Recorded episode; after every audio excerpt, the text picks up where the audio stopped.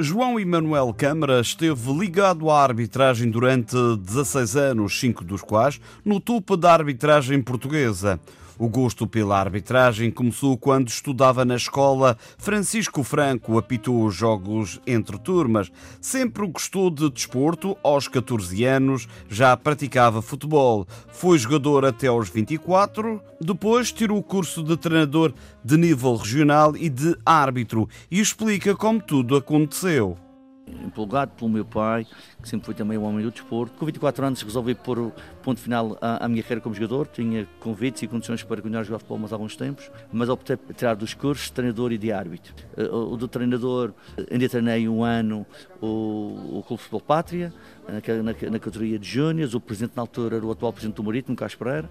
Uh, foi também uma, uma, uma experiência muito boa, tanto mais que eu já, quando ainda era júnior e júnior do Marítimo, já tinha Marítimo 77, Marítimo 78, que eram equipas também jogavam nos torneios infantis na altura e eram equipas que eu era, que era o treinador, portanto gostava também de facto do treino e ainda treinei mesmo uh, os júniores do Pátria. Depois também tinha, terei o curso de, de, de árbitro, uh, na altura dado pelo senhor portanto, Albino Rodrigues, que infelizmente já faleceu, e o Sérgio Maria Lopes, que era na altura fiscal de linha do, do Sr. Albino, que também, infelizmente, também já faleceu.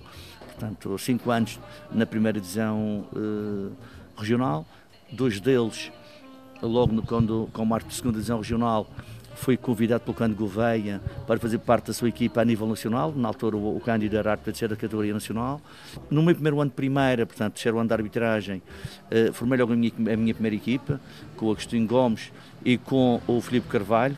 Na arbitragem teve bons momentos, como estar presente numa final da Taça de Portugal e a sua estreia na Primeira Divisão fui quarto árbitro, mas estar numa final da Taça de Portugal, um Porto Sporting, um Sporting Porto no, no, no Jamor, portanto, é qualquer coisa diferente, a pessoa sente.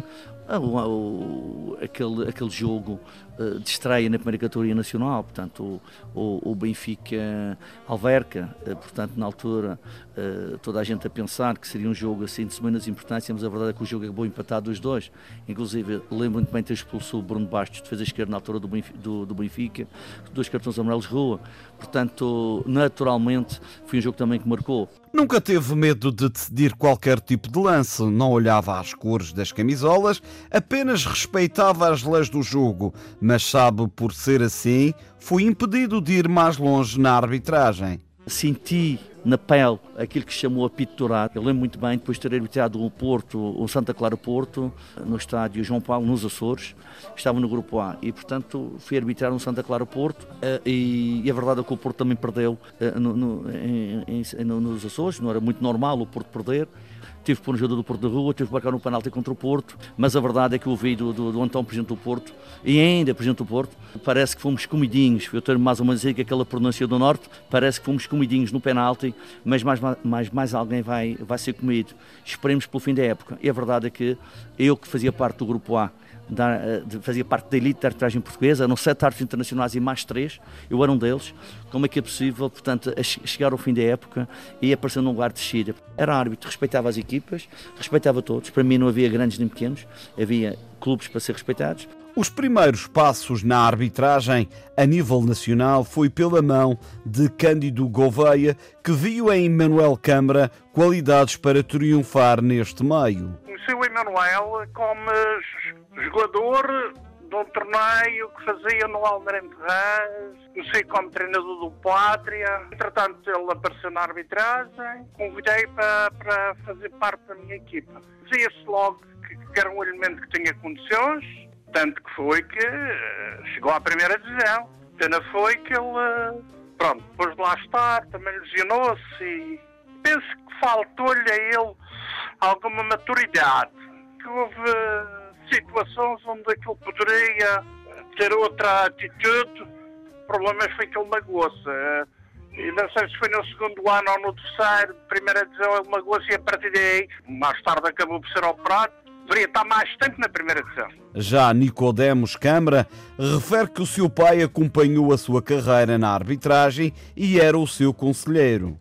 Fui a maior influência, porque acompanhava o trabalho dele como árbitro e todo o trabalho que teve até chegar ao, à primeira divisão nacional. O meu pai acompanhava-me todos os jogos e digamos assim que era o meu treinador de bancada. Quem, quem melhor do que ele para me dizer o que fazer, não era? E eu, como é que devia me posicionar dentro do campo, como é que eu devia ajuizar certos lances. Uh, era o meu maior conselho, que, uh, apesar de ser é, era o meu pai, mas era, era o meu amigo. Emanuel Câmara não tem problemas de admitir que em alguns jogos errou, mas que nunca fez com a intenção de prejudicar esta ou aquela equipa. Em tudo na vida ninguém gosta de falhar, penso. ninguém gosta.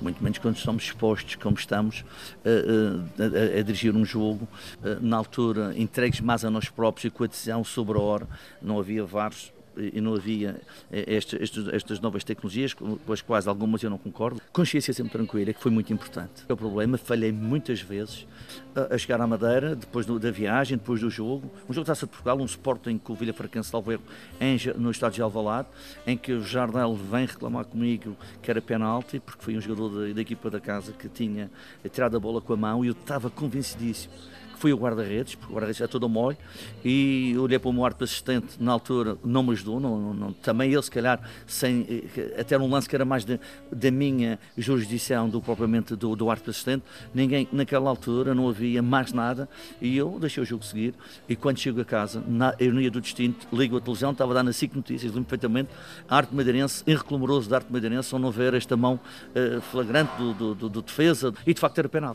mas havia isso foi a posteriori, portanto, não. hoje, e nestas situações, sim, aí sim, o, o VAR ia corrigir. Na altura, as nomeações eram feitas por sorteio e Manuel Câmara foi ao VAR apitar um jogo entre o Ovarense e Nacional que não foi fácil. Se calhar o, primeiro, único jogo da, da, Liga Portuguesa que até hoje não jogou foi um, um, um Ovarense Nacional da Madeira, e o jogo já tinha começado, o jogo já tinha começado, eu já tinha dado o apito para o início do jogo e ainda estava, ainda estava o locutor a dizer e não se esqueçam, vamos jogar com o Nacional da Madeira e o árbitro é o Emanuel Câmara da Madeira.